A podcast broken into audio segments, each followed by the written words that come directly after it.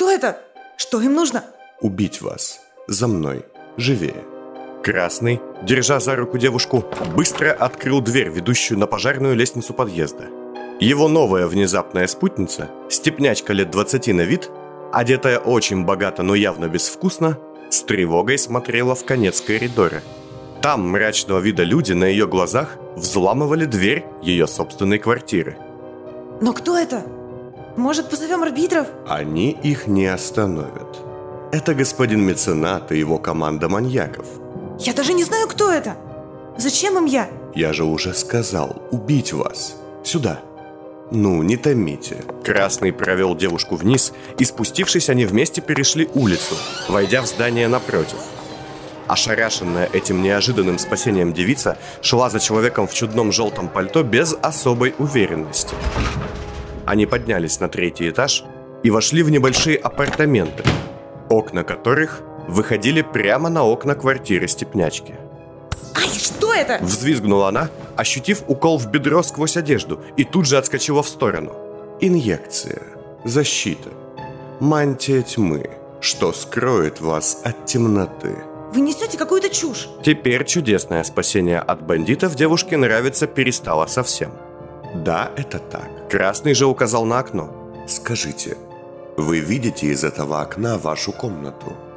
Степнячка осторожно выглянула, потирая бедро, а заодно аккуратно взяла с тумбочки стоявшую на ней вазу, намереваясь огреть внезапного спасителя по голове и броситься в ближайший медпункт. «Ну, вижу!» Там есть женщина, возможно, в очках, с вуалью на лице. «Нет!» «А, да, есть!» «Это ваша сестра. Вас же зовут Алина Малетта». Степнячка замерла. За окном, в ее собственной квартире, она действительно увидела девушку, очень похожую на нее саму. По крайней мере, нижней частью лица. Да, но у меня нет сестры. О, как вы ошибаетесь. Вы степнячка, не знающая своего отца. Вы тяготитесь ночной смутой, спутанностью. И вас наблюдает женщина по фамилии Цаних. Откуда вы... Тише. Таких, как вы, было около сотни. Сейчас большая часть из вас больна сонницей. Многие убиты. Все вы родились примерно в одно и то же время, и таких, как вы, убивал известный маньяк Третьего Кольца по кличке Резак. Я... Вы чувствуете, что я говорю правду, так, Алина? Хотя ничего об этом не знаете. Алина, что действительно обладала потрясающим талантом распознавать ложь, благодаря чему как ассистентка страховой компании умудрилась к 20 годам заработать себе неплохое состояние, позволяющее даже арендовать квартиру в первом кольце, сделала шаг назад, сжимая вазу за спиной. Да, и я чувствую, что правда это не то, что вам близко. Зачем я вам? Мне всего лишь нужно, чтобы вы передали сообщение. Кому? Я здесь почти никого не знаю. Чудовищу, что хочет вашей гибели – и существует лишь ради смертей таких, как вы», — сказал Красный, шагая ближе. «Что?» «Удачи вам!» И в тот же миг в щиколотку Алины впились острые холодные змеиные зубы. Она успела лишь увидеть метнувшуюся темной лентой по полу тень и осела по стене, роняя вазу. Все вокруг стало меркнуть перед ее глазами. И последнее, что она увидела, было острие иглы, неосторожно пронзившее ее зрачок. Ты видишь меня? Я знаю, видишь. Я посадил тебя подле ее дома, возле жилья двоемысленницы. Ее день наступит вот-вот. В абсолютной темноте красный, сидя над телом Алины, медленно пальцем на полу рисовал ее кровью, идущей из глазниц. Цветы. Я знаю, кто ты и почему ты их убиваешь. Ты не хочешь. Тебе лень. Тебя покупают окончание иных жизней. Нарисованные цветы с металлическим звуком стали изгибаться. В воздухе запахло медью и железом. Смотри на меня. Мне плевать, плевать на иных. Да, ты позволила улизнуть Девлину, отпустила Таулитте, но ее, ее ты убьешь, не позволив сбежать. Ясно тебе? К этому моменту все цветы уже стали медными стеблями с бутонами, внутри которых влажно ворочались глазные яблоки. От тебя надо бежать, когда ты слепая. Но если Милена Цанях выживет в должный день, то в тот момент, когда ты обретешь зрение, ты увидишь меня. Красный наклонился к одному из цветков, самому большому, и снял свои очки. И, и тебе это не понравится.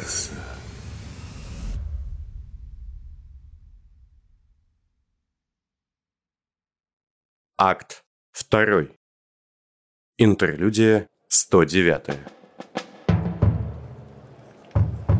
Девять бомб. Каждый день одной из них я буду требовать правды.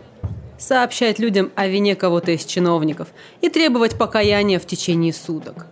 Впрочем, я записала все обвинительные ответы, ибо уверена, ни одна из этих крыс не пожелает сознаться в содеянном и спасти чужие жизни. Думаете, вы так хорошо разбираетесь в людях? Ну, вас мне видно как на ладони, Тафуш. Эста и Людвиг сидели на террасе одного из недорогих, по меркам первого кольца, заведений и ждали, когда же из-за угла соседней улицы покажутся свечка и глава театральной банды вместе со своими помощниками и некой госпожой Малеттой. Вы ждете смерти мецената, чтобы взять шефство над каким-нибудь осколком его банды, помельче. Когда накал страстей утихнет, у вас уже будет и репутация, и нужные связи. Я знаю таких, как вы. Людвиг усмехнулся, глядя на замотанное бинтами и скрытое капюшоном лицо Ван Гальс. Сам он своих увечий не стеснялся. Хотя и отворачивался всякий раз, когда мимо проходили древние или представители эстетической службы. Ну а я знаю таких, как вы, Эста. В отличие от меня, вам власть не нужна, это так. Вы хотите, чтобы вас боялось как можно больше людей. Для вас страх равен уважению. А это не так? Заставьте меня передумать. Не смогу. И вы в своей жажде страха хотите проехаться на меценате, как на горящем антароходе.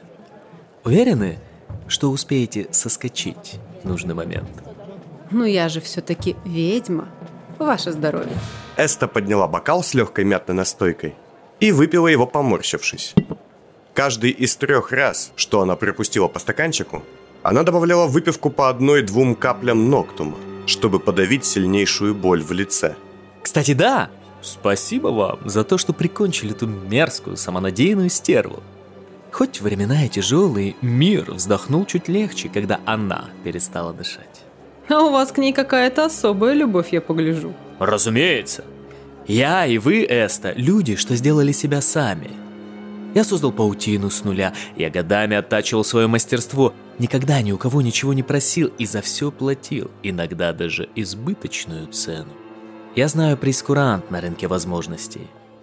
А такие, как она, люди, не понимающие, какой болью дается каждый шаг в этом жестоком мире, но от чего-то получающие невероятные мистические силы задарма. Кстати, мистических сил на счет. Вы же не верите в эту чушь? Ну, сложно сказать. Я верю в то, что те, кто отрицает мистику и хочет только торжества банальной реальности, унылые идиоты.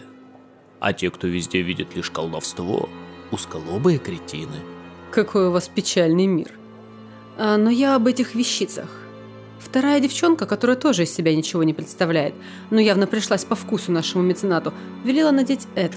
И Эста поставила на стол небольшую картонную коробку из-под кистей, в которой лежали два дешевых медных медальона. Внутри каждого красками были до жути правдоподобно нарисованы открытые глаза с ресницами-лезвиями. Что это? Какие-то... Да шут знает, амулеты. Похоже на ювелирную самоделку которыми студентки зарабатывают. Говорит, что эта чушь защитит нас от зодчего. Мол, взрывать в старом городе опасно, он явится и убьет нас. Для отвода его глаз. Я думал, вы из этих суеверий отправляете на подрыв других людей. а сами только смотрите издалека. Нет, не поэтому. А Будете это надевать? Спросила Эста, помедлив. Я что, похож на того, кто носит такие побрякушки? Самонадеянно ответил Людвиг, оттолкнув коробку с амулетами в сторону. Рада видеть разумного человека в нашей безумной компании. Так, а вот и газеты. Эста быстро пробежалась глазами по заголовкам и пожала плечами. Как я и думала. Итак, глава комиссии по борьбе за нравственность не признался в покрывательстве фальшивомонетчиков, хотя я сообщила все доказательства. Нехорошо. Ну, дадим еще... Она вытащила из кармана часы и сверилась с ними. А затем поглядела на небольшую часовую вышку в дальнем конце улицы и кивнула. Да, семь минут. Кстати, вот и наша труппа. Возвращаются хм, в том же числе, что и ушли. Меценат, свечка и театралы подошли к террасе. Никакой девушки, что должна была быть ими приведена, не было. Ну как, успешно, господин меценат? Свечка? Нет. Сказал главный театрал коротко и очень недовольно. Значит, лица мне пока не видать? Ладно, ждите, наслаждайтесь. Здесь отличное место. Эста положила ноги на перила террасы и приглашающим жестом указала на стулья, стоящие рядом. Но меценат и свечка, молча кивнув, зашагали прочь. Театралы послушно пошли вслед за ними. Видимо, им это не так интересно. Думаю, меценату нужны более показательные действия. Сейчас я покажу. И... Время. Эста убрала часы в карман и вытащила большую золотую зажигалку. Что ж, это на вашей совести, господин глава комиссии. Она подняла была крышку зажигалки, но Людвиг наклонился вперед. А может, все-таки... Кивнул он на коробку с амулетами. Да, согласна. Хуже-то не станет. Не станет. Они вытащили амулеты и надели их, как было сказано, на запястье левой руки. А после Эста, вставив папиросу в зубы, щелкнула зажигалкой. Здание в конце улицы с часами на башенке в мгновение ока стало облаком пыли и дыма. Стекла в домах там и тут исчезли осколками, а секунду спустя внутри развалины больницы для госслужащих вспыхнул пожар. Хорошо горит. Все-таки Тывчик был гений, как ни крути. Жалко, что командор такая сволочь оказался. Вокруг стали бегать люди, раздался вой сирен. Эста улыбнулась, но тут же скривилась от боли. А! Слушайте, когда его уже врачи соберут? А то меня даже арестовать не смогут. Далеко собрался, Дан? Кочегар Люк по прозвищу Щека, ранее известный как Лука Штайнхельд, вошел в кабинет Матиуша, когда тот в третий раз вытряхивал вещи из небольшого саквояжа, силясь упаковать их поудобнее. В первое. Нужно сделать... Да что это, где это? Важную вещь. Настоящую атаку, а не вот это все. Эм... А тут у тебя что, дела кончились? Люк, дымя толстой самокруткой, вставленной в отверстие на щеке, прошел по кабинету и сел на стол, окидывая взглядом стенды, газеты и схемы. Тут уже не я что-то решаю. Ну и, кажется, вообще никогда не решал. Но у меня есть план побед. Самоубийственный? Разумеется. Словесная дуэль с Гелицией Аубвельс в прямом эфире. Реванш, так сказать. Хотя и в прошлый раз я вышел победителем. Тебя ж убьют. И кто тебе поможет выехать отсюда и там приютит? Наш манерный шепелявый господин. А на месте... Ну, там есть варианты. Не вся ячейка ушла вслед за Вангальст. Взрывать людей. Есть и те, кто помнит, против чего и за что мы боремся. Матюш наконец-то упаковал саквояж так, что из него почти не торчали вещи, и щелкнул замком. А Симонов? Я боюсь, что... Мне с ним не по пути. Марш тишины уже завтра, а я... Короче, я боюсь, что завтра он опять будет играть в свои игры и по своим правилам. И я в этом участвовать не имею ни малейшего желания. Плюс, вчера в эфире он допрашивал того пропагандиста, Славуя. Слышал? Да, отрезал ему язык на живую. Жестко. Вот именно. Но тот призывал убивать людей, мучить их, а потом быстренько переобулся прямо на допросе и стал говорить, что он ненавидит режим и все такое. За эту двоешкурность смерти мало. Люк высунул кончик языка в отверстие на щеке и пальцами изобразил ножницы, отрезающие его. Мне по любу метода полкана. Берешь уродца, который даже не одупляет, какой он скот, и тыкаешь его в его же говно. Все всегда возвращается. Пусть знает. Люк, ну это же... Ну это же бред! Это не то, что я хотел сделать. Всему этому можно положить конец иначе. Истопник, подбросив свою кочергу и поймав ее в воздухе, о чем-то подумал, а затем кивнул. Ну ладно. Дай мне полчаса, Дан. Зачем? С тобой поеду. Эм... И опять же, зачем? Слушай, дружище, твою рожу знают все собаки и крысы каждого кольца. Я замаскируюсь. И Матюш показал набор с накладными бровями, усами, бородкой и краской для волос. Лучшая маскировка – это старый гражданник рядом.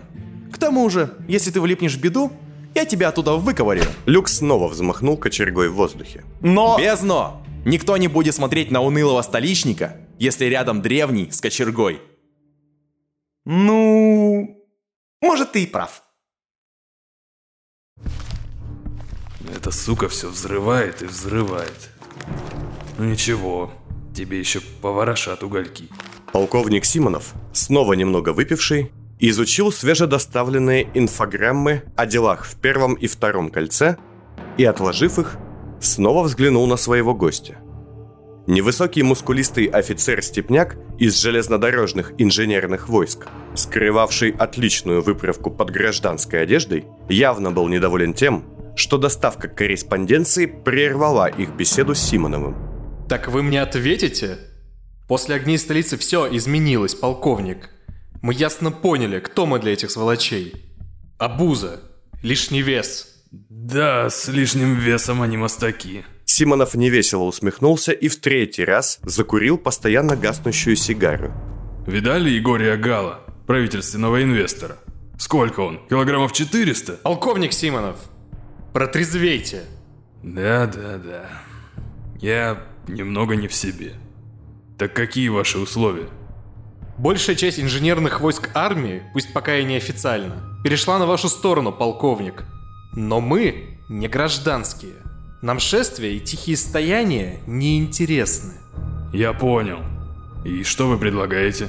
Штурм. У нас есть доступ к криптоключам Лока Кортекса Пламя-2. Он стоит на боевом дежурстве, в военном транспортном узле в Пятом Кольце. Симонов действительно будто протрезвел и встал. Его собеседник же вытащил из-под пальто металлическую папку на замке с грифом «Секретно». Ничего себе! Какая... Это же... Полковник обошел стол и, подойдя к двери, убедился, что никто их не подслушивает. Я и забыл о них. Знал, что вам понравится. Его не остановят никакие стены, никакие преграды. Броню его не пробить оружием спецслужб. А те, кто могут повредить этому красавцу, либо на нашей стороне, либо до последнего будут держаться нейтралитета.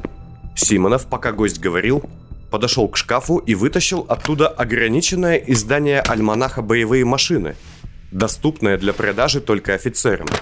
Положив издание на стол, он стал медленно его листать. На каждом десятом развороте, как в детских книжках, находились объемные бумажные фигуры различных, самых достойных машин. Полковник, найдя нужные страницы, уселся за стол и уставился на развернувшуюся бумажную модель Лока Кортекса. Но Академии с легкостью могут его остановить. Полковник, не надо.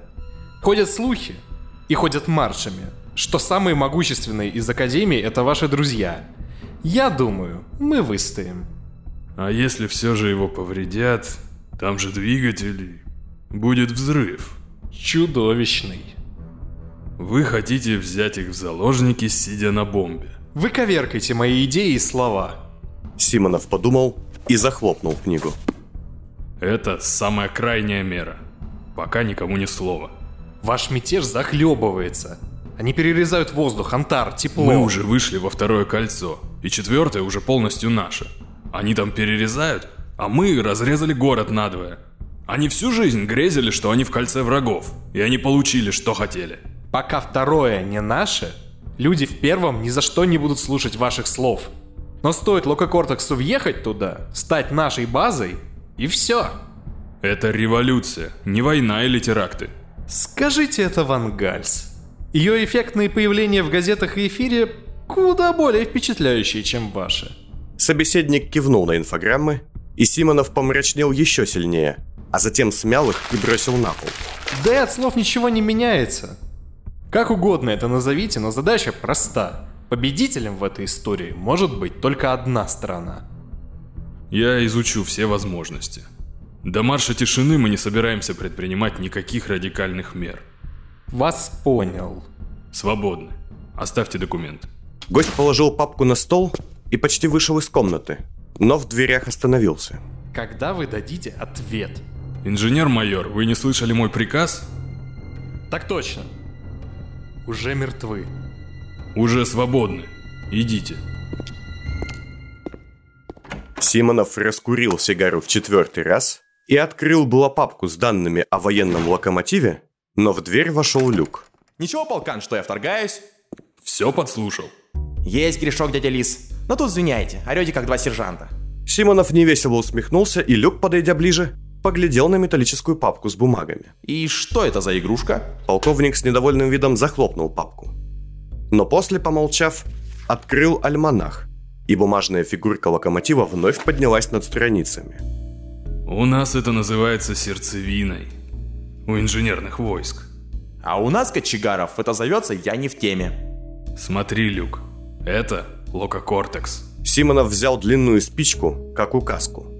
Люк же присел у стола, разглядывая бумажную фигурку машины.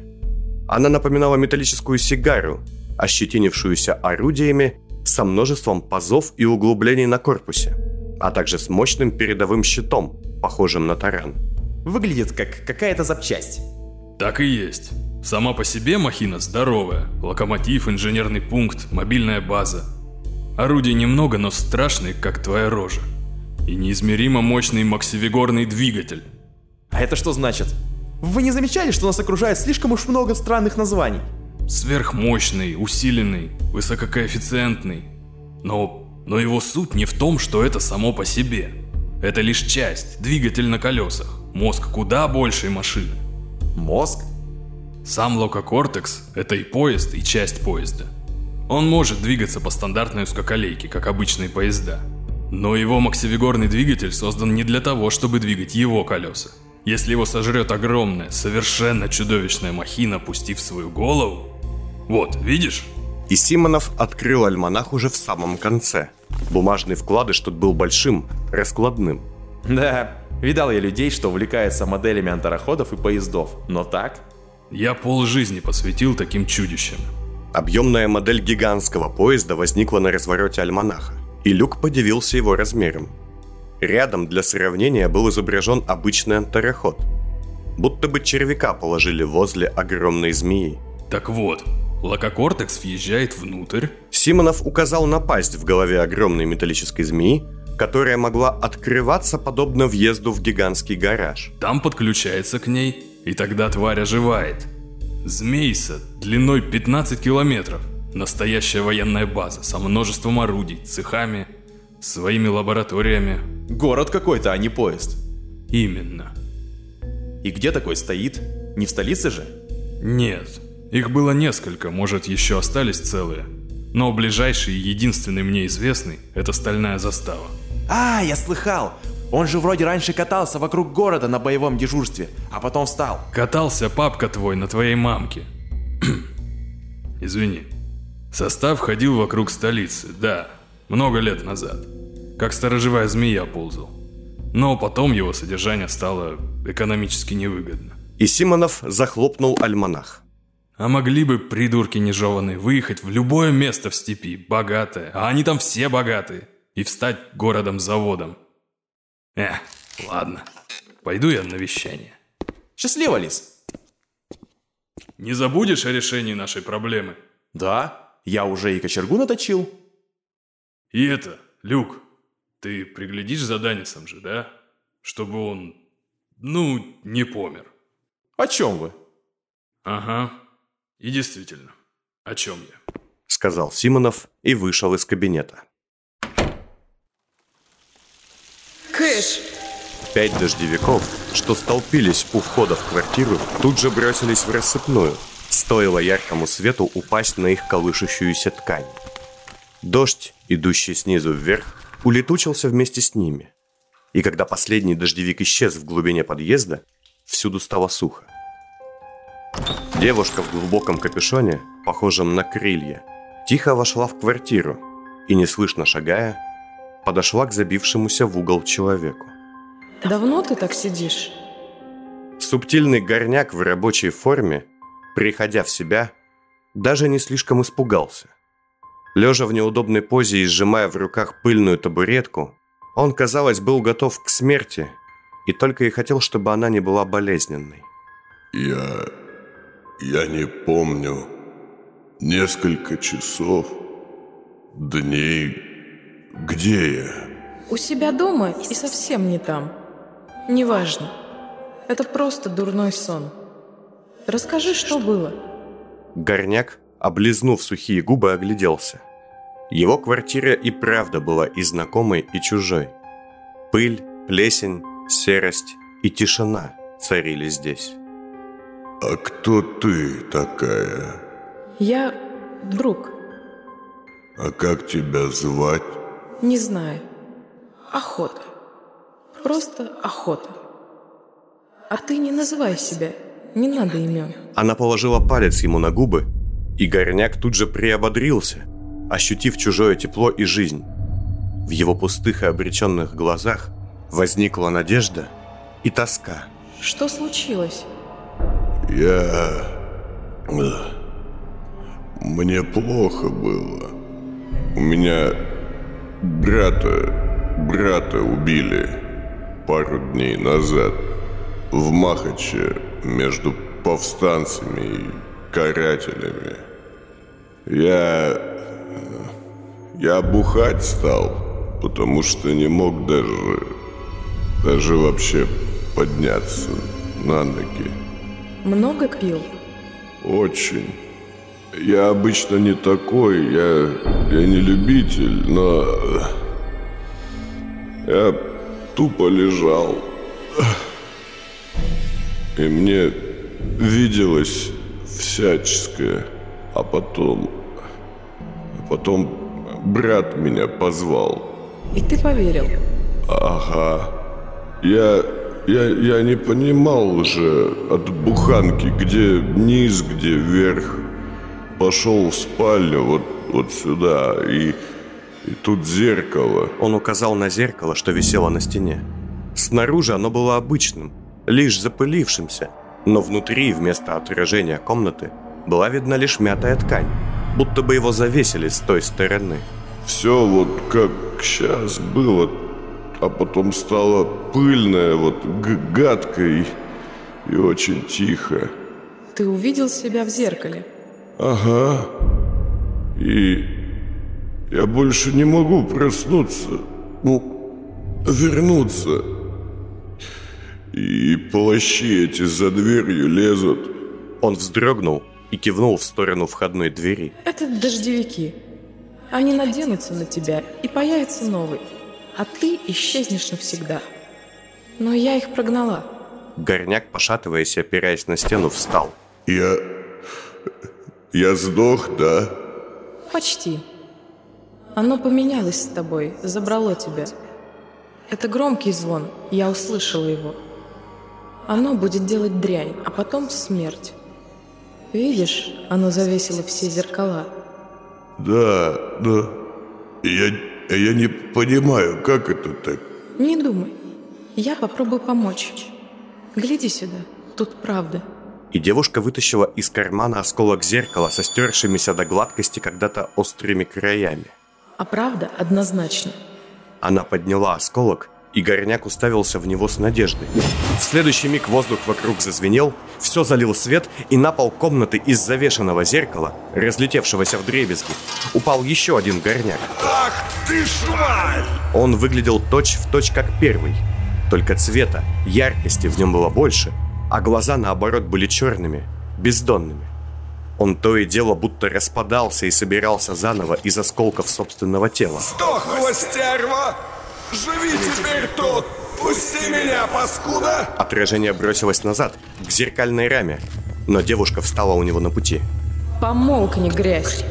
Тогда отражение отскочило и расправило плечи. Человеческого в нем становилось все меньше, а непонятного, сбивчивого, темного, смутного все больше. Ну давай, давай, убей меня! и он сдохнет, тогда ты знаешь. Да, но будет не так. И девушка вспыхнула яркой, ослепительной вспышкой, в тот же миг отражая свой свет с помощью осколка прямо на мечащуюся и нестабильную фигуру. Вновь раздался треск битого стекла, и на пол в том месте, где стояло отражение, упали лишь темные дымящиеся осколки. Горняк пришел в себя на полу своей квартиры. Пусть и далекой от чистоты, но не такой пыльной, без трещин в стенах и корней, свисающих с потолка. В комнату вернулись цвета. Что... а, что это было? Спросил он сам себя, глядя на разбитое зеркало. И тут же начал забывать все, что происходило. Последнее, что он успел услышать перед тем, как стал окончательно считать, что пережил приступ тяжелой белой горячки, был тихий шепот из лежащих на полу осколков. Это всего лишь плохой сон из-за смерти брата. Не оставайся в темноте.